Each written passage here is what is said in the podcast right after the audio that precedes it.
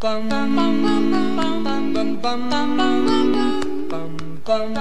忙打礼服，今晚打老虎，我是阿法，我是星星啊。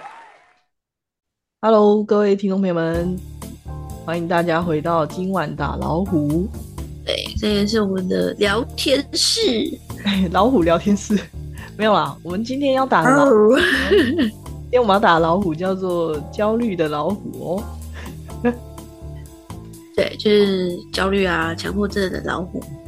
对，跟我本身息息相关的。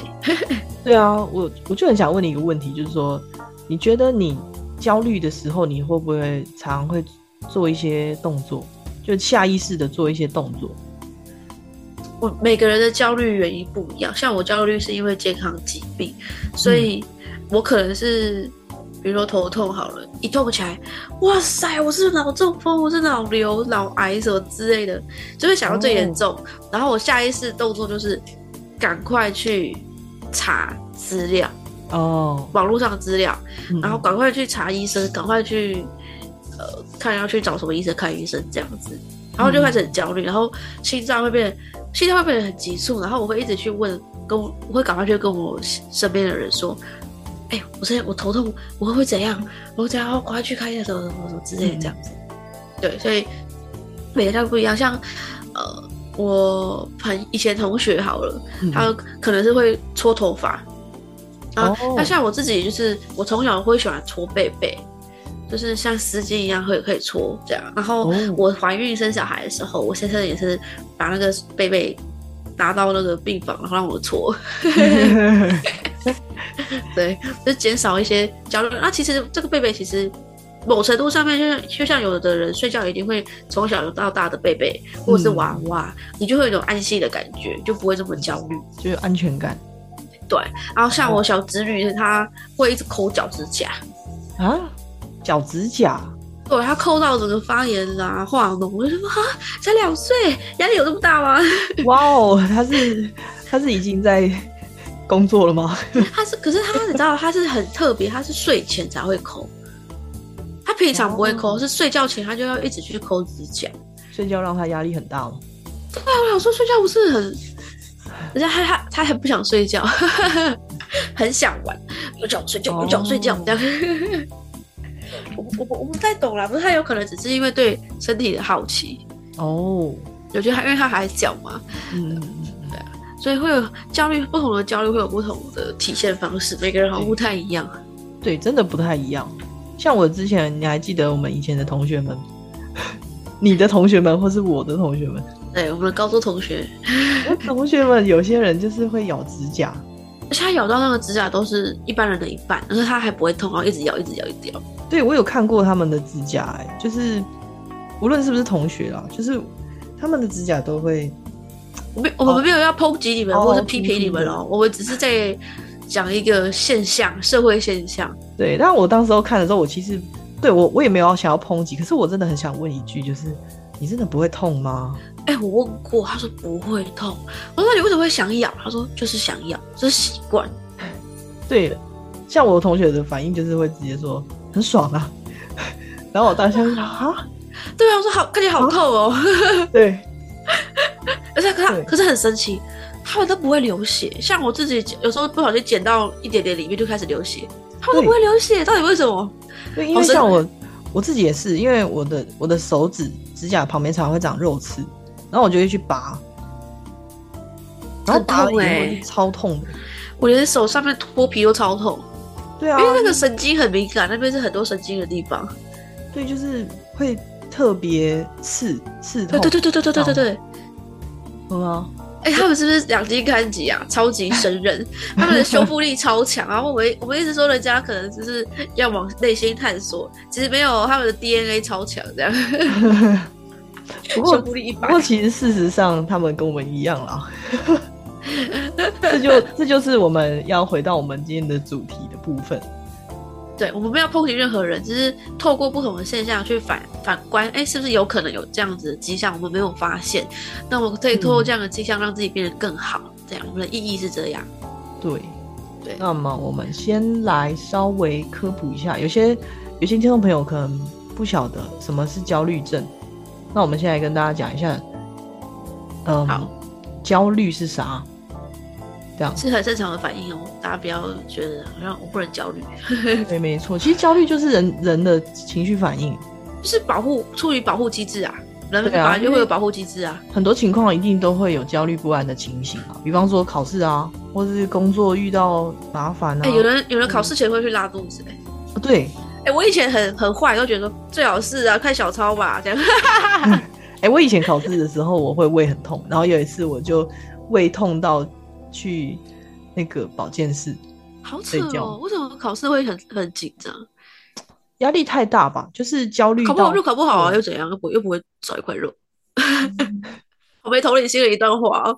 那时候，哎、我那时候真的是这么想。然后你到你长大以后才知道，哦，因为他们想要表现，就是希望可以自己证，比如说证实证明自己啊，或者是可能妈妈说你考一百分可以有什么礼物什么之类的。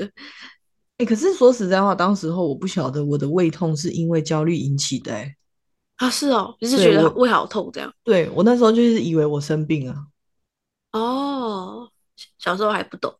对，结果我睡一觉起来之后就好了。我想说，哎、怎么会这样？我不是生病了吗？这样，没有，我只是因为考试压力太大。嗯，对啊所，以所以焦虑是一个很紧张、很不是很紧焦虑、紧张不安是很正常的情绪，对，每个人都会有。嗯，只是说，如果这种情绪放大，变成过度的焦虑的话，那它很有可能就会变演变成焦虑症。是的，对，像像我们医院精神科病房就有一些比较严重的焦虑症的患者会住院。像我就是啊，就是我可能因为一一般人，你可能有疾病要去看医生很正常吧，应该不会有人有生病了啊，不会啦，哈哈哈，然后走掉这样，哎、还真的有哎、很少。我那时候以正常情况下来讲，像太极讲的刚刚好嘛，就是嗯你有生病的时候，你会去观察，然后再去做检查，去做治疗。嗯就刚刚好。啊、可是我我不是，我是那种已经失去了生活的，不是不是失去生活能力，有点像是因为焦虑而影响到生活。我一个礼拜可以去两三次的急诊，哎、那你焦虑的时候，你你心里都在因为要工？作哎、我就觉得说我是不是要死了这样？啊你是说你觉得自己快要死了的这个想法一直出现？对，你会很害怕死亡，或者很很害怕变得更严重的疾病。哦，对，然后就一直去检查我是不是怎么了，我是不是怎么了？我要去检查，我确定我没事，嗯不然会像以，因为我是因为，我觉得我是因为一件事情会造成你的后面，我就是因为开过一次，突然被推去开刀，然后嗯开刀醒来以后，哇塞，原来全身麻醉这么不舒服哦，吓死！真的哦，然后我从此以后我就就觉得说，我一定要小病的时候就去检查出来，我不要再发生这种突然要开刀的事情。哦，所以我有一点点的疾病，我就会觉得说，哦，是不是很严重？是不是要怎样了？赶快去检查，这样。哦，所以很多时候焦虑都是因为一个事件，然后慢慢的累积在你的心里面，你没有去解决它，然后就会越来越走向极端，对，就是凡事过犹不及。对于那件事情就会产生一些压力，然后就对对有些人比较严重的话，就会失去生活的功能。对，然后可能焦虑会展现在比如说身体呀、或是在心心理上、心智上，或是一些想法跟执念。嗯，就像你刚刚心里那个想法，就是你会不会死掉这个想法。对，这就是一个执念，你知道吗？然后它就叫做什么侵入性的思维。对，这是对它其实是侵入到我心理内心的一个说法。对啊，对，而且有点像是那种，很像在吸毒哎、就越来越越来越严重，越来越上瘾这样。然后我相信那是迫不得已的啦，因为这个想法会一直不断出现。没错，它很像是那种强迫你去强迫你去那样子想，强迫自己去那样想，然后强迫自己去做这样的行为。你不做，好像就会更恐慌。对，但不过其实侵入性的思维是一种防卫机制，是的，它就是在保护你，不要让你觉得，不要让你接触到更脆弱的感觉，这样。没错。对，那你觉得侵入性的思维可能会导致什么病？欸我觉得超多的，像像我这种焦虑症，嗯，还有一种躁郁症，哦，还有一种什么，比如说还有强迫症，像刚刚讲的嗯抠脚趾甲，一直抠，一直抠，一直抠。对，对，或者是比如说创伤压力症候群，还有一个我自己觉得啦，因为可能孕妇也有关系，就是你生完了产后忧郁症，哦，也有可能。就他会一直去重复的、不断的思考某一些问题，或者是小孩的问题。对，或者是有的妈妈是会觉得说，我告我好我好痛苦哦，这样，然后一直陷入那个思维，嗯嗯，然后就会去把小朋友杀死。啊，真的啊！那时候我们在怀孕的时候，就有医生提醒提醒，因为我会喂教嘛，嗯，然后我我会跟先生一起去，然后我先生就被喂教说，你一定要很照顾你的呃伴侣，因为有的发生过很多案件是，他妈妈生下小孩之后，他会因为生小孩的经历感到恐慌，嗯，然后他会觉得说，哇，我把他生下来，然后我身体造成这样的伤害，然后不舒服，他会觉得是小孩子害的，这是一种。哦，然后另外一种是他会害怕没办法把小孩照顾好，嗯嗯嗯他就把小孩杀了。嗯嗯嗯。可是那是因为他这个比较比较像你比较专业啦，好像就是嗯。有一部分是心理，有一部分是因为那个荷尔蒙的影响。嗯。嗯，对，不过刚刚讲的侵入性思维，我觉得比较像是焦虑症啊，或者是强迫症这方面的。哦，我跟你举个几个例子，就是关于侵入性思维的好，疾病好了，比方说强迫症，就你刚刚有强迫症，好对，强迫症就是这个侵入性的想法变成无法控制，他就会有一直想，一直想。有些我之前有看过，就是在在那个病房病房科病房里面，我有看过一个疯狂洗手的阿伯，哎、他的手永远，他的身体或是他的手永远都是湿的。啊，对，就是我，我从我白天第一早上七点半踏进去病房开始，看到他，到下班，他都是湿的。为什么？啊，你我，你有去问医生他源头是什么吗？他就是会因为某件事情导致他不断的去洗手对啊，那件事情是什么？洗澡，他就是觉得自己很脏，他觉得自己可能碰到很多东西很脏，他是被强奸而且他呃没有，他是阿贝，啊，不也会被强奸啊？喂，男生也会被强奸啊？喂，不是我我指的是说，我是说我不是说阿贝有没有被强奸的问题，我是指说，嗯，阿贝他我想帮阿北找到源头啊，他还还可以治疗他。阿贝，不好意思哦，我们不是有故意，不是故意要这样讨论你。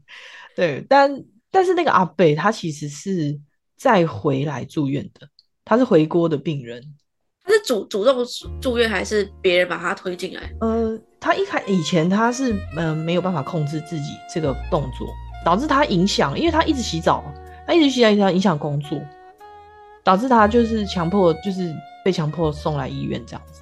哦到 OK 后来他一段一阵子出院以后，我记我印象中啦，他似乎是他后来回去工作，然后他发现自己又开始这个症状越来越严重，所以他就又回来住院了。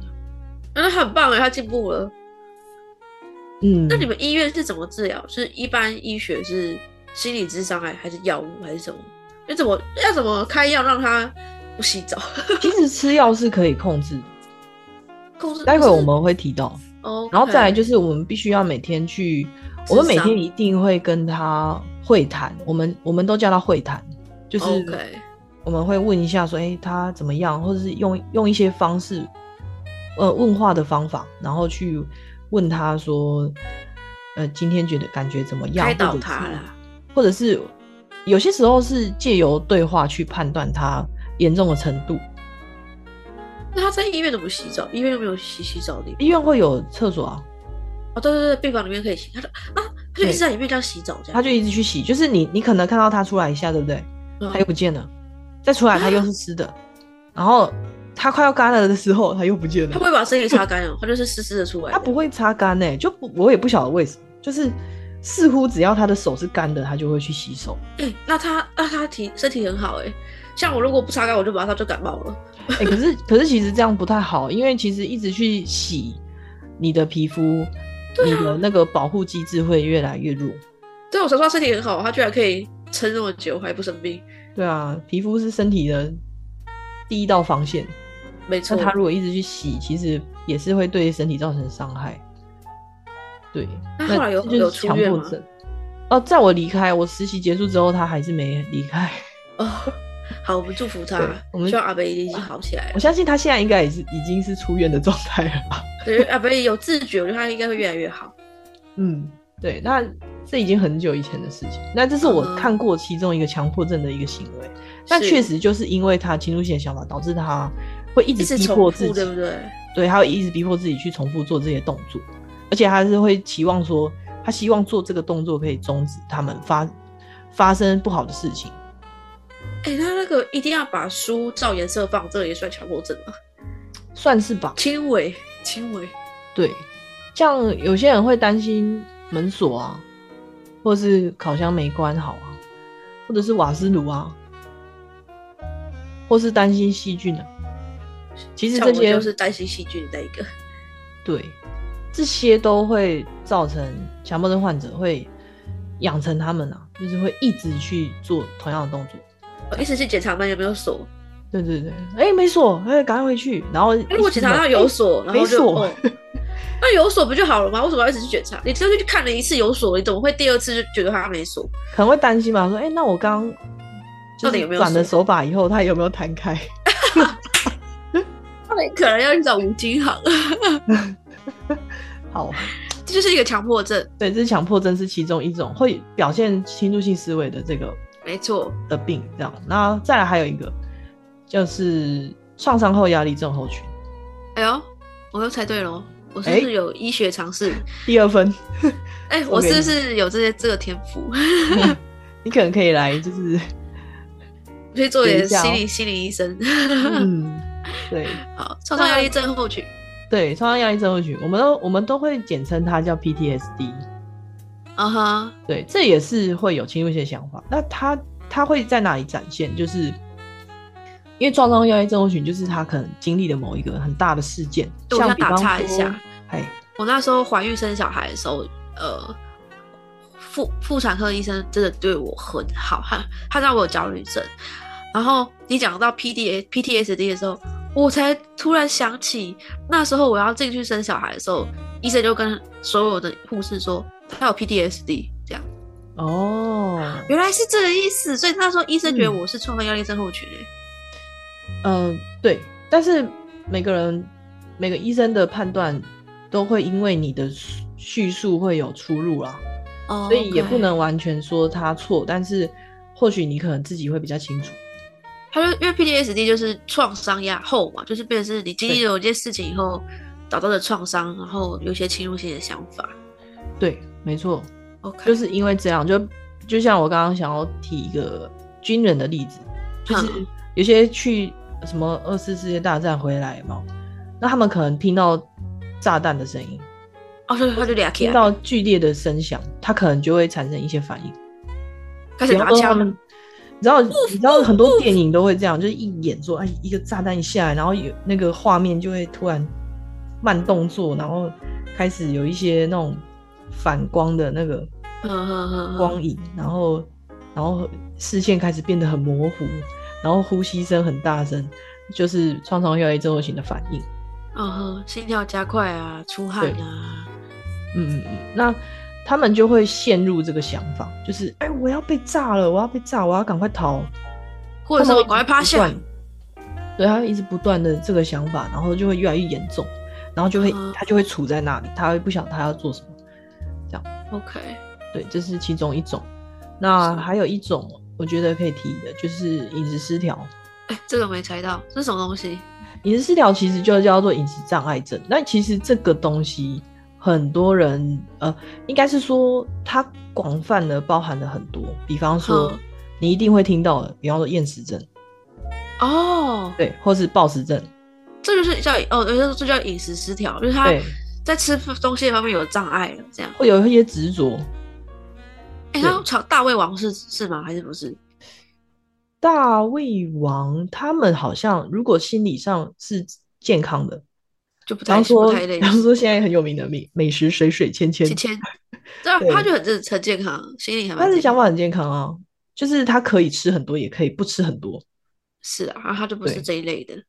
对，那饮食失调其实是会，他有呃一些诊断的方式。好，那我大概讲一下，就是他可能造成他的原因就好了。就好，就是说饮食失调症的人，他们可能会对于担心食物可能会在他们的身体产生负面的影响，导致他们会产生饮食失调的现象，因为他们可能会担心说：“哎呀，我吃这个会不会有化学物质？那我不要吃。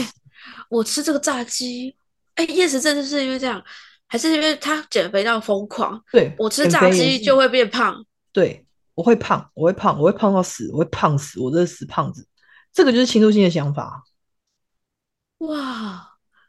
他导致他就什么都不吃呀，各位。我没办法，我我会有一个侵入性的想法，我会觉得我非常垃圾好好吃。没，我非常的理解这种侵入性想法，因为我本身每个人的不一样，我是疾病，然后他是饮食，所以我们要要同理他。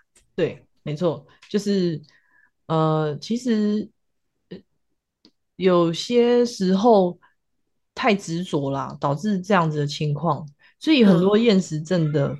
患者很多都是那种时尚 model，有没有？嗯嗯，对，会担心他们工作啊或什么的，然后就会越来越瘦，越来越瘦。对，那饮食疗还有一些值得提出来的一些东西，像比方说，他们为什么有些人会在饮食上？因为有些人可能不是因为减肥，有些人他们可能是因为。他们会觉得说，有些食物，他们可能是利用了一个纯化的方式。什么叫纯化？就是，呃呃，工厂用一些物理或是化学的科技或是方法，把那个物质的杂质去除。嗯，比方说蒸馏啊，或者是再结晶的这种精致的这种动作，精致淀粉之类的。对，去纯化食物。那有些人可能会因为说，哎。这种方式是纯把把物把那些食物更纯粹，那他们可能就只吃这种食物，他们就可能就会觉得说这种才最好。那有些人可能会觉得，哎，他是用化学方法，那不要都不吃，就是思维的问题啊，就都不吃，这样有可能。我觉得这个东西才是健康的，我只吃这个，其他我死都不吃。对对对对，那就变成他只摄取单一一种食物，那就会导致饮食失调。因为他就没有办法摄取，就没有均衡的概念嘛。没错。哎，其实大家有没有发现，很多事情都是这种平衡刚刚好。对，没错。那因为这样的关系啊，就是他们可能只吃某些东西，或者是不吃某些东西，导致他们身体就受伤，身体就对，就影响了这样子。OK，了解。所以还是大家还是要去回去找源头。为什么我们会变成这样子？嗯，还有这个侵入性的想法嘛？因为侵入性的想法就是有可能也会有一些暴力或是不安的一些想法。嗯哼，比方说有些人会对于性的想法或者是幻想，那就会更严重一点。强奸犯会不会是这样？有可能会，他可能也是因为一些侵入性的想法导致他们做出一些不好的行为。对，但不一定啦，不是不是全部都是这样，只是说我们我们只能说，就是焦虑的话就会引起，很有可能会引起侵入性的想法，是这是真的，对，只是我觉得没办法控制哦，就是对，可是我觉得就是因为这样，我觉得就是要跟听众朋友们，嗯，提出很重要的一点，就是其实侵入性的想法只是一种想法。是的，对，它并不会有害害，没有害处，你知道吗？对，因为，你就要想，就我们只要意识到它只是一个想法，对，然后，呃，这个想法其实你没有实际行动就不会造成伤害，对，对，所以我觉得最最一开始的源头是你要先去意识到说，你一直去想的这些想法只是想法。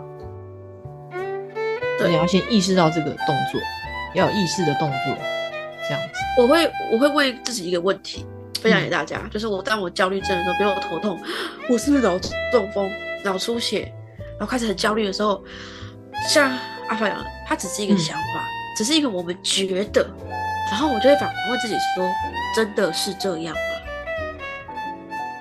你就问自己真的是这样吗？的时候，你就会冷静下来了。对，但是也不要过度那个。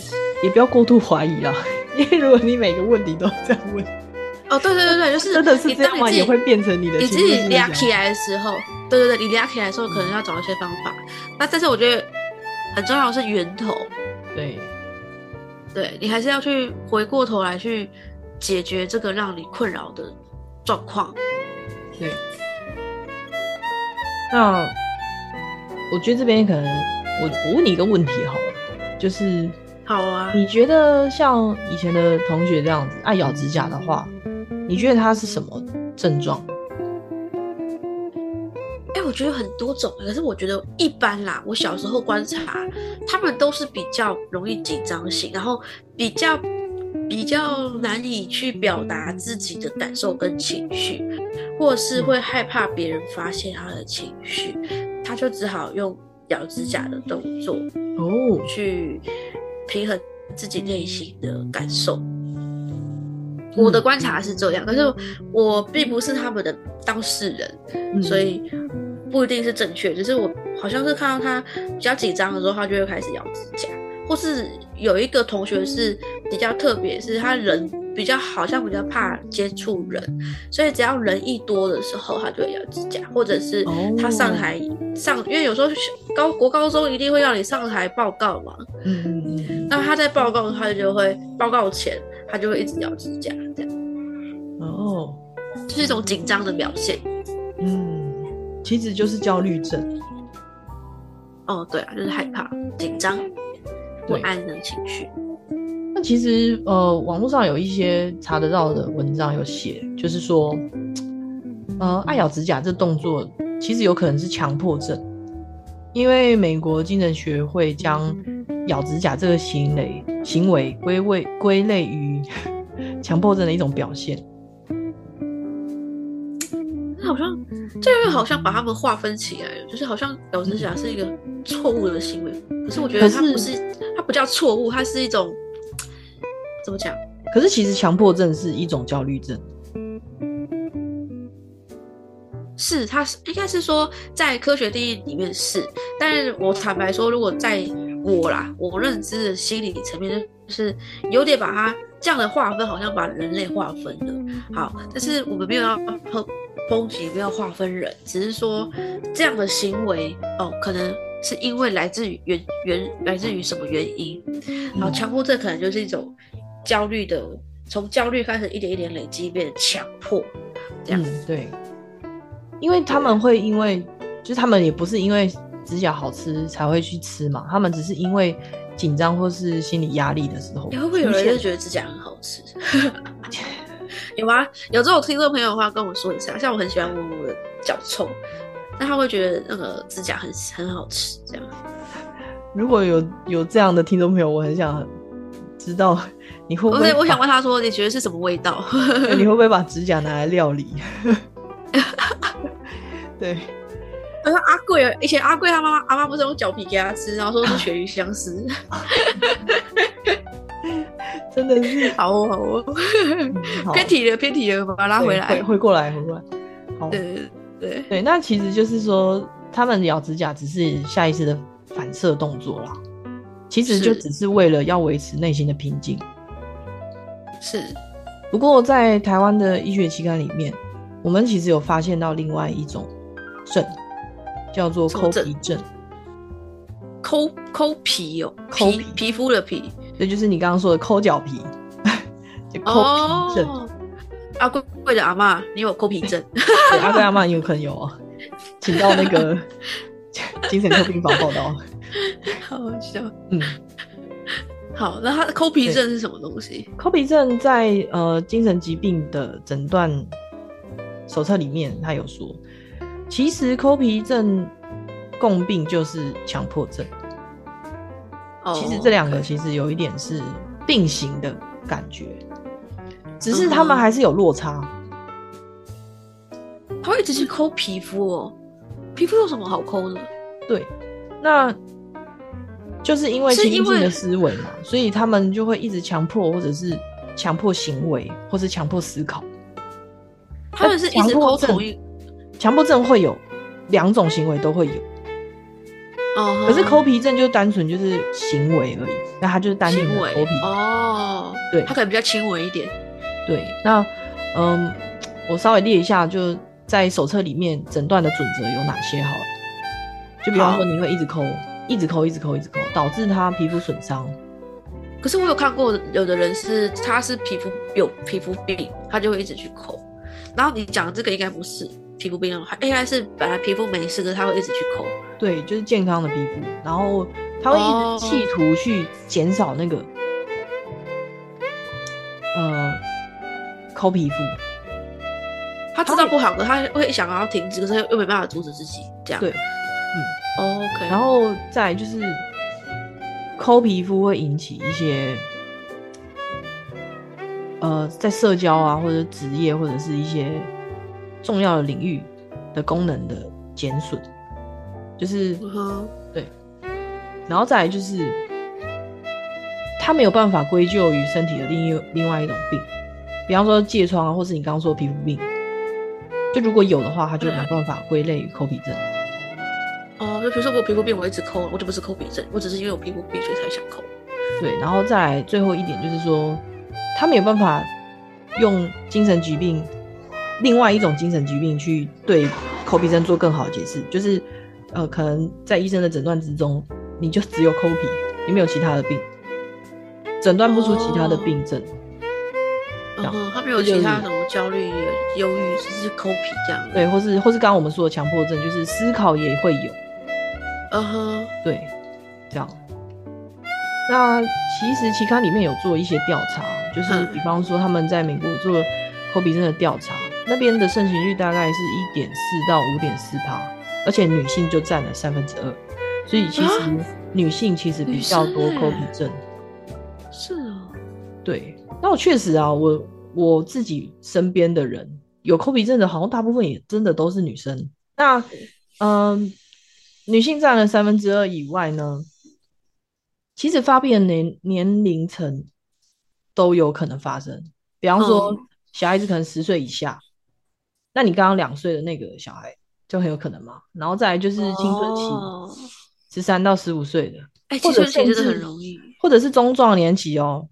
比方说三十到四十五岁，就是所有年龄都有可能啦。喂，哎，对，那以以生理结构来看啊，就是扣，就是他们在这个调查发现，就是扣闭症的患者跟健康人去对照的话，前面能够抑制人压痛的自主神经反应，跟对痛的自主反应是比较弱的，是减弱的。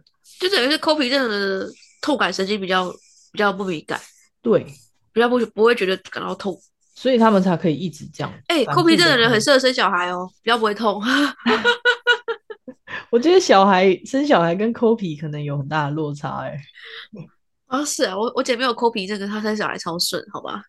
不等、不等于，对，不等于哦。好吧？那以心理角度去分析的话，压力、焦虑啊，或是无聊、疲倦、愤怒，其实这些都有可能会引发抠皮症。那总的来看，就是其实抠皮症是一个复杂的人类现象啊，因为它就是无意识的，但也有可能是有意识的，就是因为他觉得说这个行为可以调节他的紧张、压力啊，或者是挫折上很多这种负面情绪。嗯哼，对，不过我觉得这真的这个咬指甲或者是抠鼻，真的都不是很健康的舒压的方式、欸。以医学角度来看，心理角度来看都是如此，所以应该有科学应该有什么方法可以阻止他们吧？哎、比如说真的有，方法可以阻止侵入性想法。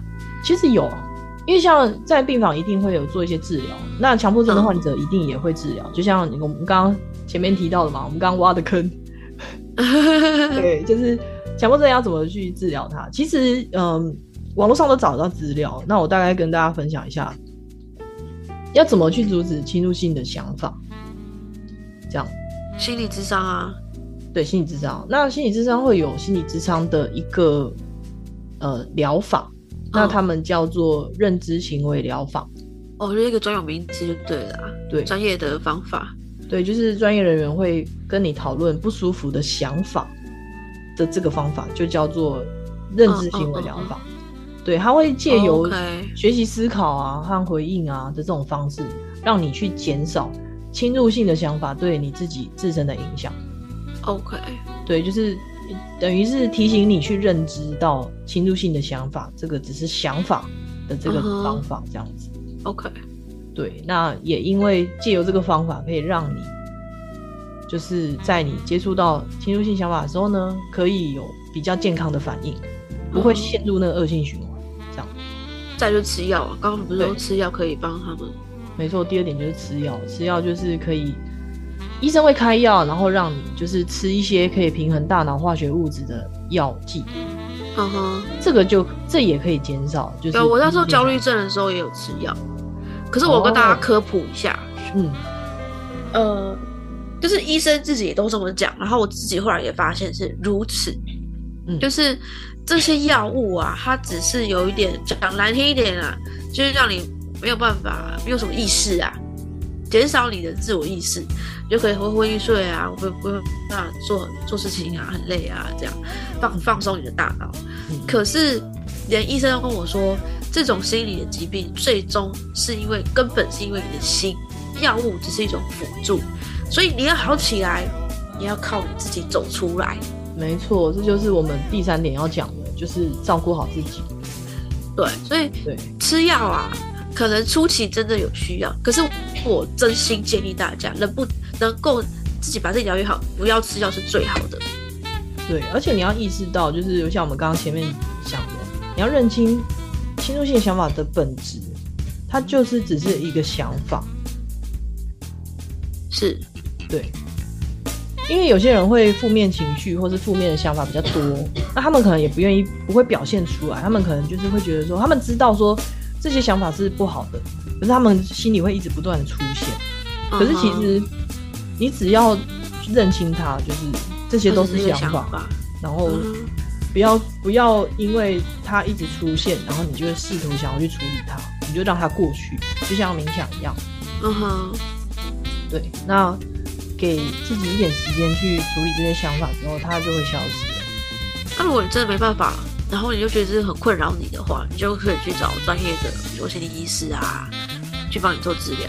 没错，对啊，就是总要找想办法去解决让你困扰的事情，而不是一直陷在你觉得困扰的情剧情里面。对，而且也不要觉得说，哎、你一直有这个不断重复的出现的想法，会让你觉得很沮丧，就不要。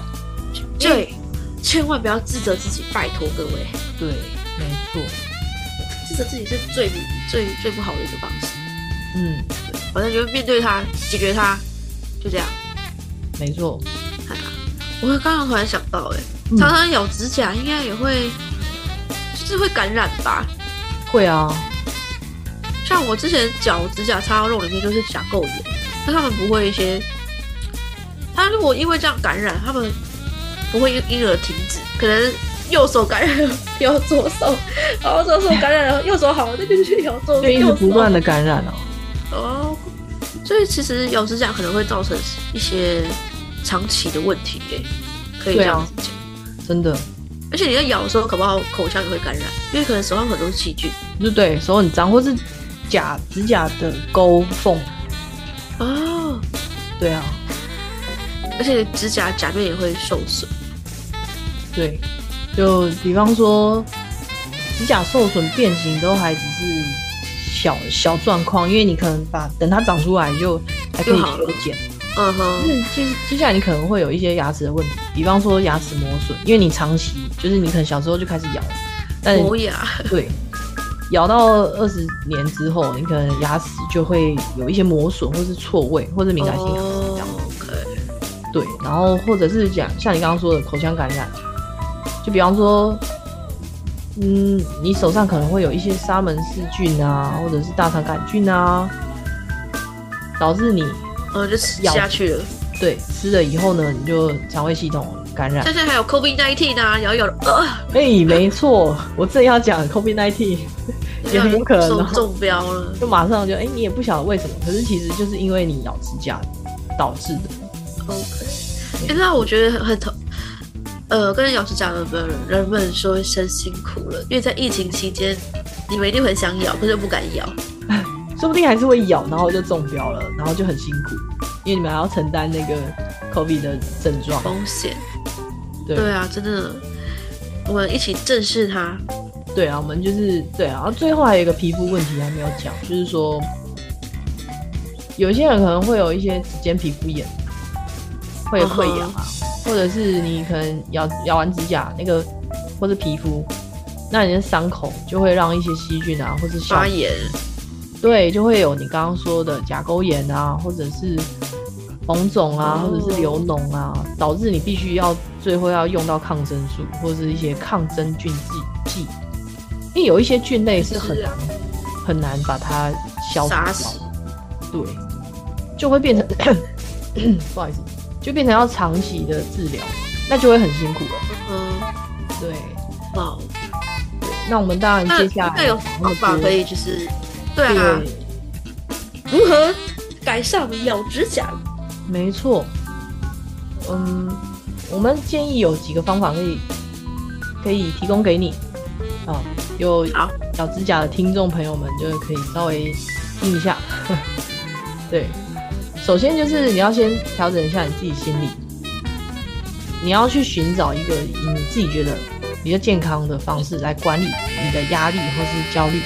就比方说，你你可以去运动啊，对。瑜伽啊，打拳击啊，太极出、发，画画啊，或是像我们的冥想研究社来跟我们一起冥想，对呀、对，去找寻一些平静。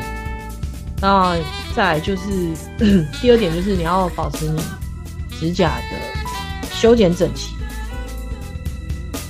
嗯哼，或者是说，如果你真的是很常咬，就比方说你随时随地都会咬的话，你可以就是戴手套，哦，对，或者是你可以嚼口香糖啊，就是代替它。哦，因为你会一直想咬东西，对，那我自己觉得，你可以，你也可以手上随时拿一些小物件，像前阵子不是很很火的一些疗愈、治愈的一些小小东西嘛？像比方说嗯嗯这种疗愈的按钮，或者是那种什么，嗯、就疗愈小天，陀螺，对天陀那种。错哎，对，就是你可以随时去摆弄一些物件，或者是戴手套这些。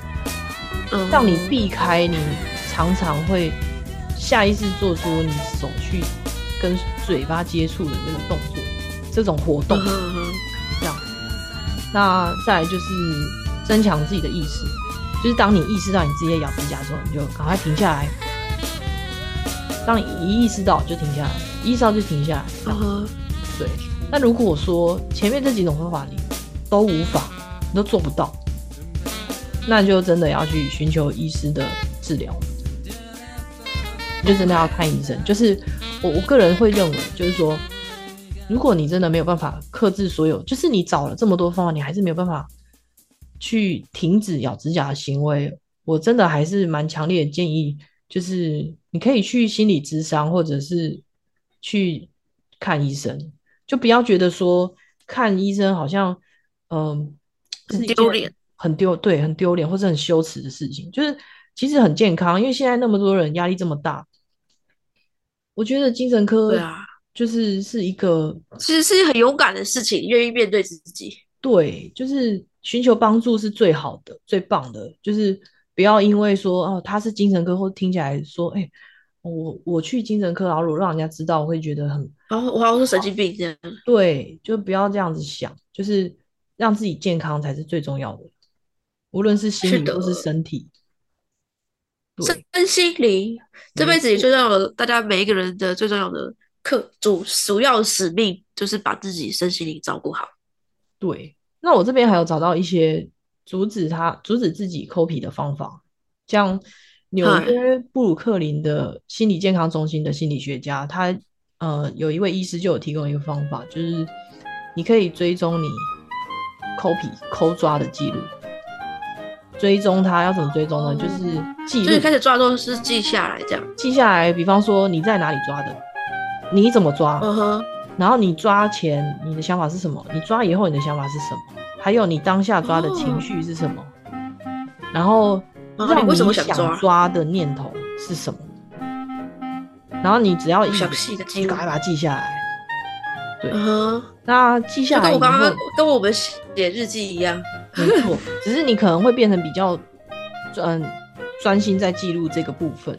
那医生就说了他就说了解原因和变数可以厘清后续的动作，而且他可以因为这样就针对这个部分建立一些呃警觉。这很棒哎，你就可以去了解你为什么会这样子啊，你就可以去解决它源头的问题。没错，就等于是增强你自己的意识。是，对，然后再来就是你可以擦药膏或者是保护性的衣物，嗯就，让你在你去抠之前就停手。那其实其实这个方法我觉得也蛮好的。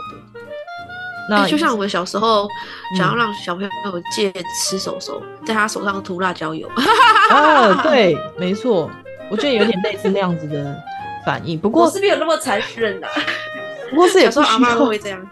是也不需要让自己手涂辣椒油这么辛苦啊。哎、这是老人家分享的秘方哎，然后我说我舍不得。